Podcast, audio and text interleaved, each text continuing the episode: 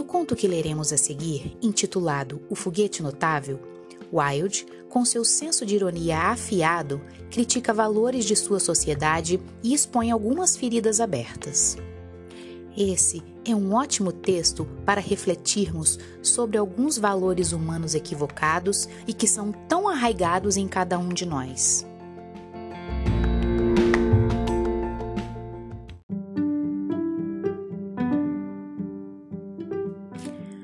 O Foguete Notável de Oscar Wilde. O filho do rei ia se casar, de modo que todo mundo estava em festa. Ele havia esperado um ano inteiro por sua noiva e ela finalmente havia chegado. Ela era uma princesa russa e tinha vindo desde lá da Finlândia em um trenó puxado por seis renas. O trenó era do feitio de um enorme cisne dourado e entre as asas do cisne ficava a própria princesinha. Sua longa capa de arminho chegava até os pés. Na cabeça, ela usava uma boininha pequena de tecido prateado e ela era tão pálida quanto o palácio de neve no qual sempre havia vivido. Ela era tão pálida que, quando passou pelas ruas, todos ficaram espantados. Ela parece uma rosa branca! gritavam e atiravam flores de seus balcões. No portão do castelo, o príncipe estava esperando para recebê-la ele tinha olhos violetas sonhadores e seus cabelos pareciam ouro refinado. Ao vê-la, ele abaixou-se sobre o joelho e beijou-lhe a mão. Seu retrato era lindo, murmurou ele, mas você é mais linda do que o seu retrato. E a princesinha enrusbeceu. Antes ela parecia uma rosa branca, disse um jovem pajem a seu vizinho, mas agora ela parece uma rosa vermelha e toda a corte ficou encantada. Durante os três dias que se seguiram, todo mundo andava de lá para cá dizendo: rosa branca, rosa vermelha, rosa branca, rosa vermelha. E o rei deu ordem para dobrar o salário do pajem. Como ele não recebia qualquer salário, a ordem não adiantou muito, mas foi considerada uma grande honra e publicada na Gazeta da Corte. Ao fim desses três dias, o casamento foi celebrado. Foi uma cerimônia magnífica e a noiva e o noivo passaram de mãos dadas sob um dossel de veludo roxo bordado de pérolas. Depois, houve um banquete de estado que durou cinco horas. O príncipe e a princesa sentaram-se na extremidade do grande salão e beberam numa taça de cristal transparente. Só pessoas que realmente se amam é que podiam beber nessa taça, porque se lábios falsos a tocassem, ela ficaria cinzenta e opaca. É evidente que esses dois se amam, disse o pequeno pajem. Está claro como o cristal. E o rei dobrou o salário mais uma vez do pajem.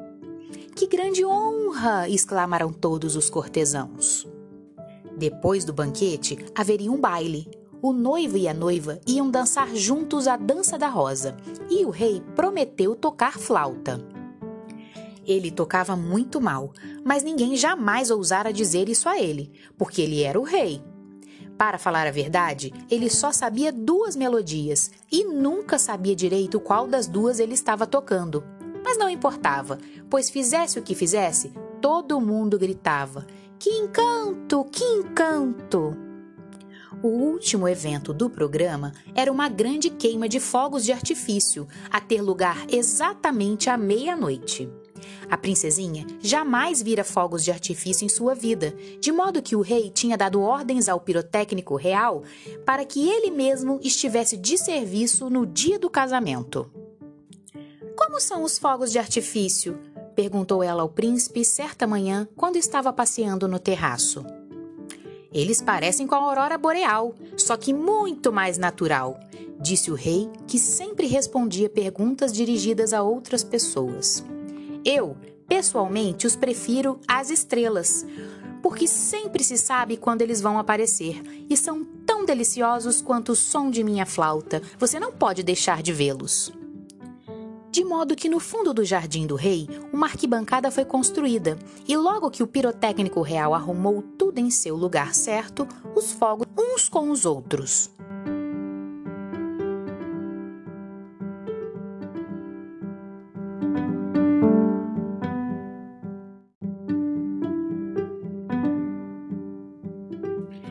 O mundo semente é muito bonito, disse uma estrelinha. Olhem só aquelas tulipas amarelas. Puxa, se elas fossem bombinhas de verdade, não poderiam ser mais bonitas. Fico muito contente de ter viajado. A viagem enriquece a mente e acaba com os nossos preconceitos. O jardim do rei não é o mundo, sua estrelinha tola, disse um grande repuxo. O mundo é um lugar enorme e você levaria três dias para conhecê-lo por inteiro. Todo lugar que se ama é um mundo para você, exclamou pensativa Rodinha, que fora ligada a uma velha caixa de pinho logo no início da vida e orgulhava-se de seu coração partido. Mas o amor não está mais na moda. Os poetas o mataram. Escreveram tanto a respeito que ninguém acreditou mais neles, o que não me surpreende. O verdadeiro amor sofre e cala. Lembro que eu mesma certa vez. Ah, mas não importa agora o romantismo pertence ao passado. Bobagem, disse o pistolão. O romantismo nunca morre. É como a lua, que vive para sempre. A noiva e o noivo, por exemplo, amam-se profundamente. Eu soube tudo a respeito deles hoje de manhã, de um cartucho comum, desses de papel pardo que por acaso ficou na mesma gaveta que eu e me contou todas as novidades da corte. Mas a rodinha sacudiu a cabeça. O romantismo morreu! O romantismo morreu! O romantismo morreu! murmurou ela. Era uma dessas pessoas que acham que se uma coisa é repetida muitas vezes, se torna verdade. Repentinamente, uma tosse aguda e seca foi ouvida, e todos se viraram para ver do que se tratava. A tosse vinha de um foguete alto e com ares de superioridade, amarrado à ponta de uma vara bem comprida. Ele sempre tossia antes de fazer qualquer observação a fim de atrair a atenção de todos. disse ele. E todos prestaram atenção, menos a pobre Rodinha que ainda estava sacudindo a cabeça e murmurando: O romantismo morreu! Ordem, ordem! gritou a bombinha. Ele era um tanto quanto político, sempre desempenhava papel importante nas eleições locais e sabia usar todas as expressões parlamentares adequadas completamente morto, sussurrou a Rodinha, que então adormeceu.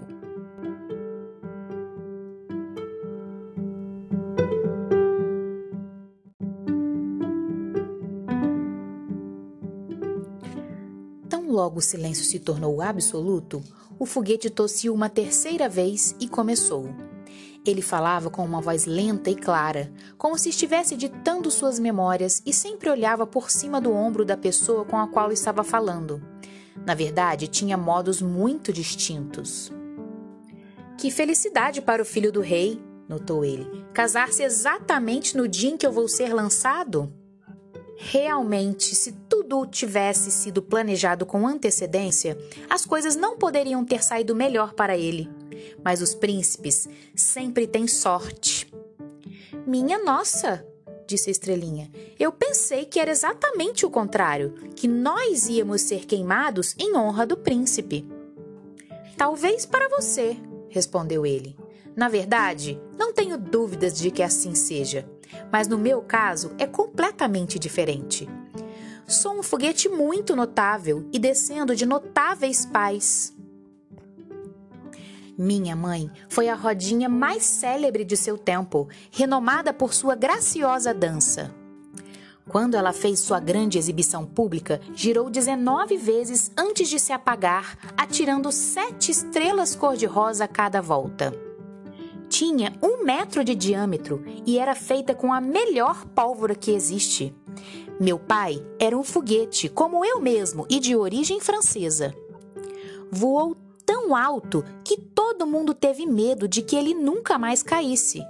Mas caiu, porque era de muita boa índole, executando uma brilhantíssima descida de chuva de ouro. Os jornais escreveram a respeito de sua atuação nos termos mais lisonjeiros. Para falar a verdade, a Gazeta da Corte chamou-o um triunfo da arte pirotécnica. Pirotécnica, você quer dizer pirotécnica, disse um fogo de bengala. Eu sei que é pirotécnica porque li na minha própria lata. Bem, pois eu disse pilotécnica, respondeu o foguete com um tom de voz severo, e o fogo de bengala sentiu-se tão arrasado que começou a implicar com as estrelinhas a fim de mostrar que continuava sendo uma pessoa importante. Dizia eu, continuou o foguete. Dizia eu. O que eu dizia? Estava falando de si mesmo, retrucou o pistolão. Claro, eu sabia que estava discorrendo sobre algum assunto interessante quando fui tão rudemente interrompido. Detesto grosseria e toda espécie de maus modos, pois sou extremamente sensível. Ninguém no mundo é tão sensível quanto eu, disso eu tenho absoluta certeza. O que é uma pessoa sensível? perguntou a bombinha ao pistolão é uma pessoa que, só por ter calos, sempre pisa nos dedos dos pés dos outros, respondeu o pistolão sussurrando baixinho.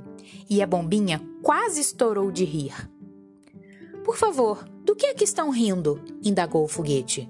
Eu não estou rindo. Eu estou rindo porque eu estou contente, respondeu a bombinha. Essa é uma razão bem egoísta, disse o foguete com raiva. Que direito você tem de estar contente? Deveria estar pensando nos outros. Para falar a verdade, deveria estar pensando em mim. Eu estou sempre pensando em mim mesmo e espero que todos os outros façam o mesmo. É isso que se chama solidariedade. É uma bela virtude que eu possuo no mais alto grau. Suponha, por exemplo, que alguma coisa acontecesse comigo hoje à noite. Que infelicidade isso seria para todos! O príncipe e a princesa jamais tornariam a ser felizes. Toda sua vida de casados ficaria estragada. E quanto ao rei, sei que ele não conseguiria superar isto. Realmente, quando começo a pensar na importância da minha posição, quase chego às lágrimas. Se quiser dar prazer aos outros, gritou o pistolão, é melhor tratar de ficar seco. Isso mesmo, exclamou o fogo de bengala, que já estava se sentindo melhor. Isso nada mais é do que bom senso.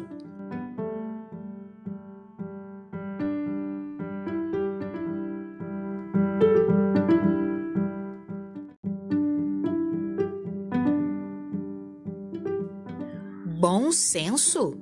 Pois sim, disse o foguete indignado. Vocês se esquecem que eu sou muito incomum e muito notável? Ora, bom senso qualquer um pode ter, desde que não tenha imaginação. Mas eu tenho imaginação e jamais penso nas coisas assim como elas são. Sempre penso que podem ser algo completamente diferente. E quanto a me manter seco, é óbvio que por aqui não há ninguém capaz de apreciar uma natureza realmente emotiva. Felizmente para mim, pouco me importa. A única coisa que sustenta uma pessoa pela vida fora é a consciência da enorme inferioridade de todos os que a cercam. Sentimento esse que venho cultivando assiduamente. Mas nenhum de vocês tem coração, pois ficam todos rindo e se divertindo como se o príncipe e a princesa não tivessem acabado de se casar. Ora, realmente, exclamou um balãozinho. E por que não? Trata-se de uma ocasião muito feliz, e quando eu subir para o ar, pretendo contar tudo às estrelas. Vocês vão ver só como elas vão brilhar quando eu falar a respeito da linda noiva. Ah, que visão mesquinha da vida! Disse o foguete. Mas era só isso mesmo que eu esperava. Não há nada dentro de vocês. Vocês são ocos e vazios. Ora, pode ser que o príncipe e a princesa vão morar em um país onde haja um rio fundo, e é possível que eles tenham um filho único, um menininho louro de olhos violetas, como os do próprio príncipe. E pode ser que um dia ele saia para passear com a sua ama, e pode ser que a ama adormeça ao lado de uma árvore, e pode ser que o menininho caia no rio fundo e se afogue. Que terrível infelicidade! Pobre gente! Perder seu filhinho único. É realmente uma desgraça. Eu jamais superarei o caso. Mas eles não perderam seu filhinho único, disse o pistolão. Nenhuma desgraça lhes aconteceu. Oh, mas eu não disse que haviam perdido, respondeu o foguete. Eu disse que eles poderiam perder. Se eles tivessem perdido seu filhinho único, não haveria nada mais a dizer a respeito. Detesto gente que chora sobre o leite derramado. Mas quando penso que eles poderiam perder seu único filho, isso certamente me afeta muito. Sem a menor dúvida, gritou o fogo de bengala. Para falar a verdade, você é a pessoa mais afetada que eu conheço. E você é a pessoa mais rude que eu já conheci, disse o foguete, e não pode sequer compreender minha amizade pelo príncipe. Ora essa, você nem sequer conhece o príncipe, grunhiu o pistolão. Mas eu jamais disse que o conhecia, respondeu o foguete. E ouso dizer que se o conhecesse, eu não seria seu amigo em absoluto. É muito perigosa essa história de se conhecer os amigos. Olhe, o melhor, na verdade, é você tratar de ficar seco, disse a girândola. Isso que é importante. Muito importante para você, sem dúvida, respondeu o foguete. Mas eu choro se quiser.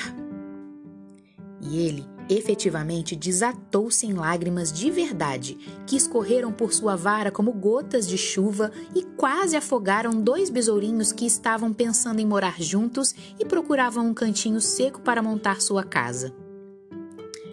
Ele deve ser de natureza realmente romântica, disse a Rodinha, pois chora quando não há o menor motivo para chorar. E soltou um suspiro profundo, pensando em sua caixa de pinho. Mas o pistolão e o fogo de bengala estavam absolutamente indignados e ficavam repetindo: fingido! Fingido! em voz bem alta. Eles eram extremamente práticos e sempre que não concordavam com qualquer coisa, diziam que era fingimento.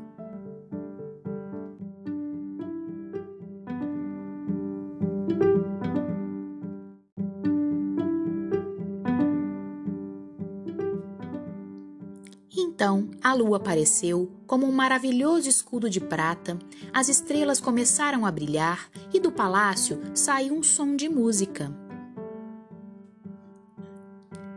O príncipe e a princesa estavam conduzindo a dança. Eles dançavam de modo tão bonito que os lírios brancos mais compridos espiavam pelas janelas para vê-los, enquanto as grandes papoulas vermelhas acenavam com a cabeça para marcar o compasso. E então bateram dez horas, depois onze, e depois doze, e na última batida da meia-noite todo mundo saiu para o terraço. E o rei mandou chamar o pirotécnico real. Que comecem os fogos! disse o rei.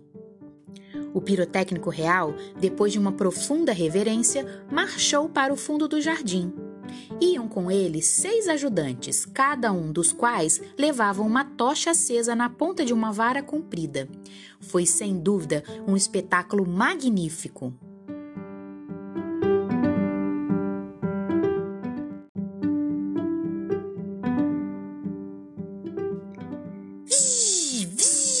fazia rodinha enquanto girava e girava. Bum, bum! respondeu o pistolão. Então as estrelinhas dançaram por toda parte e os fogos de bengala fizeram tudo parecer vermelho. Adeus! gritou o balão ao partir para o céu, pingando faíscas azuis. Pá! Pá! responderam as bombinhas que estavam se divertindo imensamente. Todo mundo fez muito sucesso, menos o foguete notável. Ele estava tão encharcado de tanto chorar que não haveria jeito de subir. A melhor coisa que havia nele era a pólvora, agora tão molhada com as lágrimas que não prestava para mais nada. Todos os seus parentes pobres, com os quais ele jamais falava, a não ser para fazer pouco, dispararam para o céu como maravilhosas flores douradas com pétalas de fogo. Viva! Viva! gritava toda a corte e a princesinha ria de contente. Suponho que estejam me reservando para alguma grande ocasião, disse o foguete. Não há dúvida de que foi isso que aconteceu. E assumiu uma posição ainda mais pretensiosa do que é de costume. No dia seguinte, os operários chegaram para arrumar tudo. Obviamente, essa é uma delegação, disse o foguete. Vou recebê-la com a devida dignidade. Então, botou o nariz bem para cima e começou a franzir bastante o senho, como se estivesse pensando em alguma coisa muito séria. Mas nenhum dos operários sequer o notou. Até quase a hora de ir embora. Foi então que um deles reparou. Ora essa! Olha só que foguete imprestável! Exclamou e atirou-o por cima do muro em uma vala. Foguete imprestável? Que não presta? Disse ele enquanto voava pelos ares. Impossível! Foguete notável! Foi isso que o homem disse. Imprestável e notável têm quase o mesmo som, e para falar a verdade, são praticamente a mesma coisa. E caiu na lama. Não há o menor conforto aqui, comentou ele. Mas, sem dúvida, Deve tratar-se de alguma estação de águas em moda, onde me mandaram para recuperar minha saúde. Meus nervos andam muito abalados e eu preciso de repouso.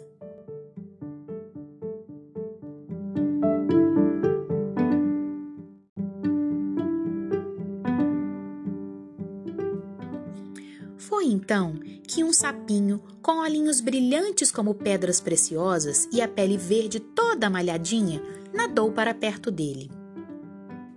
Estou vendo gente nova, disse o sapo. Afinal, não há nada como a lama. Deem-me um bom tempo chuvoso e uma vala, que eu fico mais que contente. Acha que teremos uma tarde molhada? Eu espero que sim. Mas o céu está azul e sem nuvens. Que pena. disse o foguete começando a tossir. Que voz encantadora sua! gritou o sapo. Realmente parece mesmo um coacho, e o coachar, naturalmente, é o som mais musical do mundo. Hoje à noite você irá ouvir nosso coral. Nós nos sentamos no velho Lago dos Patos, perto da casa do fazendeiro, e começamos logo que a lua aparece. É tão fascinante que todo mundo fica acordado escutando. Na verdade, ainda ontem eu ouvi a mulher do fazendeiro dizendo que não conseguiu pregar o olho a noite inteira por nossa causa. É muito gratificante saber-se assim tão popular. disse o foguete furioso. Ele estava muito aborrecido de não conseguir dizer uma só palavra. Uma voz encantadora, sem dúvida, continuou o sapo. Espero que venha até o Lago dos Patos. Eu vou dar uma volta para procurar minhas filhas. Tenho seis filhas lindas e muito medo que o Lúcio as encontre. Ele é um perfeito monstro e não hesitaria nem um segundo em comê-las todas no café da manhã. Bom, até logo. Gostei muito da nossa conversa. Conversa? Pois sim, disse o foguete. Você falou sozinho o tempo todo? Isso não é conversa. Alguém tem que escutar, respondeu o sapo. E eu gosto de ser quem faz toda a parte de falar. Poupa tempo e evita discussões. Mas eu gosto de discussões, disse o foguete. Espero que não, retrucou o sapo com complacência. As discussões são extremamente vulgares, já que na boa sociedade todos têm exatamente as mesmas opiniões. Mais uma vez, até logo, estou vendo minhas filhas lá longe. E o sapinho saiu nadando. Você é uma pessoa muito irritante, disse o foguete, e muito mal educada. Eu detesto gente que fica falando a respeito de si mesma como você, quando as outras querem ficar falando a respeito de si mesmas como eu. É isso que eu chamo de egoísmo, e egoísmo é uma coisa detestável, particularmente para qualquer pessoa com o meu temperamento, pois sou conhecido como altruísta. Na verdade, você deveria me tomar como um exemplo. Não poderia ter melhor modelo. Agora que tem essa oportunidade, é melhor que faça proveito dela, pois eu irei de volta para a corte quase imediatamente. Eu sou um dos grandes favoritos da corte. Para falar a verdade, o príncipe e a princesa casaram-se ontem em minha honra. Ah, mas é claro que você não entende nada de tais assuntos, já que não passa de um provinciano.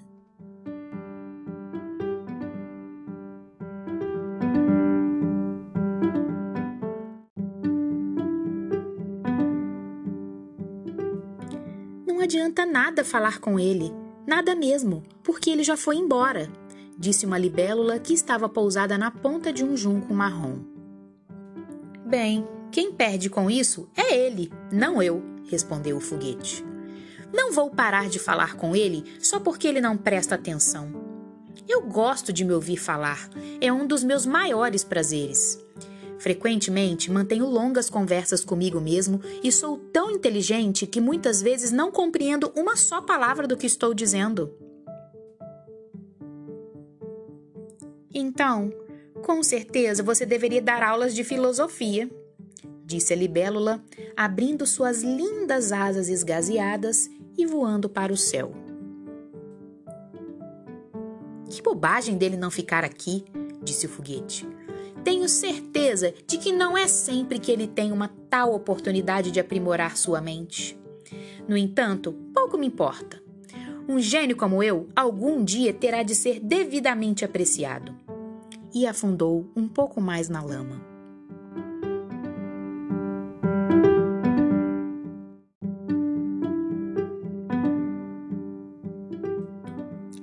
Depois de algum tempo, uma grande pata branca nadou até ele.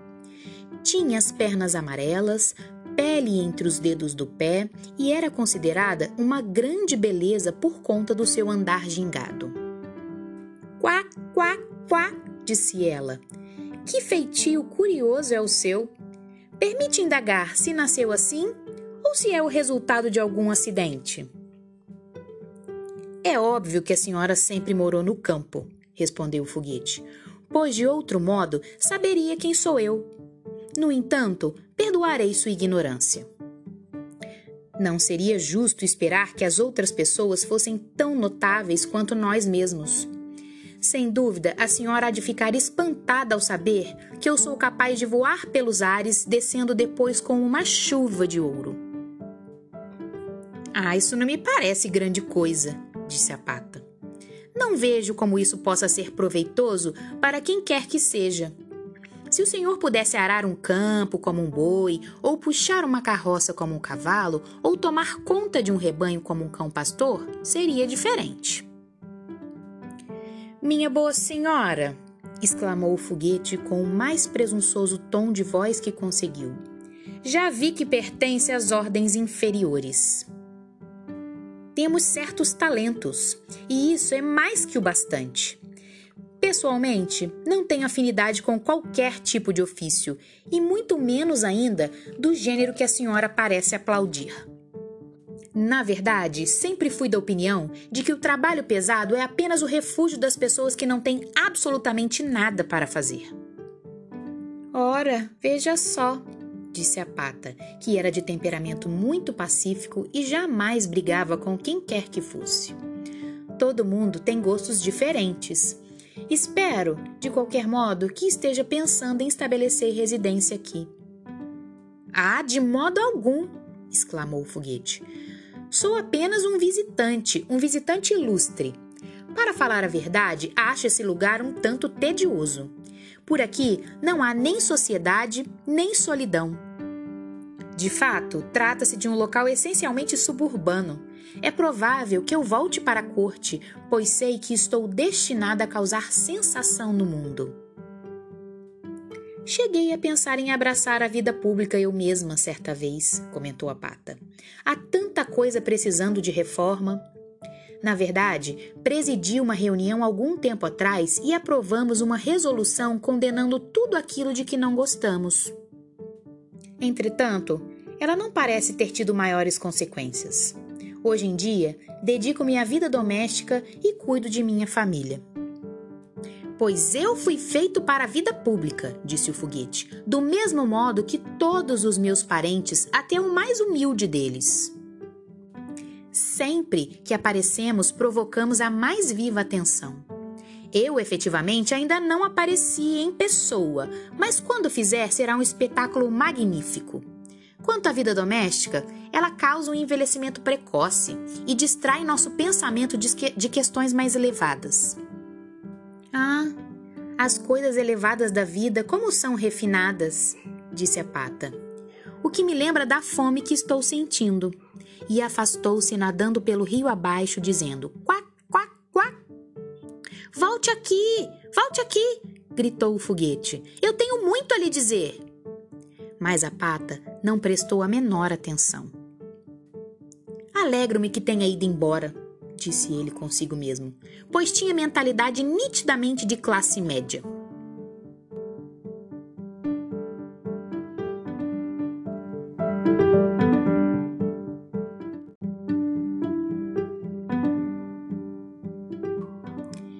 Tornou a afundar um pouquinho mais na lama enquanto refletia sobre a solidão dos gênios, quando de repente apareceram correndo pela margem dois menininhos de aventais brancos que carregavam uma chaleira e uns gravetos. Essa deve ser a delegação, disse o foguete e tentou ficar com um aspecto muito digno. Olá! gritou um dos meninos. Olhe só essa vara estragada. Só fico pensando como terá vindo dar aqui e tirou o foguete da vala. Vara estragada? disse o foguete. Impossível! Vara dourada! Foi isso que ele disse. Vara dourada é um termo muito elogioso. Para falar a verdade, creio que ele me tomou por um dos dignitários da corte.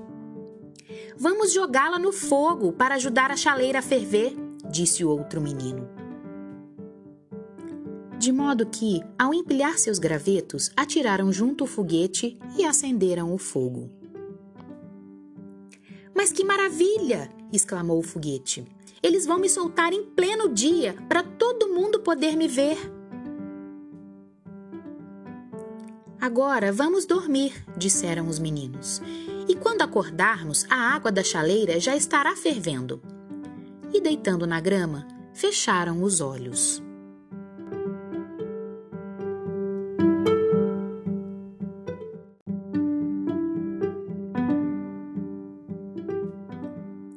O foguete estava muito úmido, de modo que levou muito tempo para começar a queimar.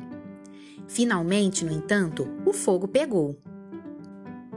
Agora lá vou eu! gritou ele e botou-se muito durinho e esticado. Eu sei que vou subir mais alto do que as estrelas, muito mais alto do que a lua, muito mais alto do que o sol. Na verdade, eu subirei tanto que. E lá subiu ele pelos ares. Que delícia! gritou. Vou continuar assim para sempre. Eu sou um sucesso incrível! Mas ninguém ouviu. E de repente ele começou a sentir uma sensação de arrepio que o tomava por inteiro. Agora eu vou explodir! gritou ele. Vou incendiar o mundo e fazer tanto barulho que todos vão ficar só falando disso durante um ano inteiro. E ele realmente explodiu. Bem, bem, bang! fez a pólvora. Sobre isso não há a menor dúvida. Mas ninguém ouviu, nem ao menos os dois meninos que dormiam profundamente. E aí só o que sobrou dele foi a vara, que caiu nas costas de um ganso que estava passeando perto da vala. Ai, meu Deus! gritou o ganso. Agora vai chover varas! E correu para mergulhar na água. Eu sabia que eu ia causar uma grande sensação, disse o foguete em seu último alento e se apagou.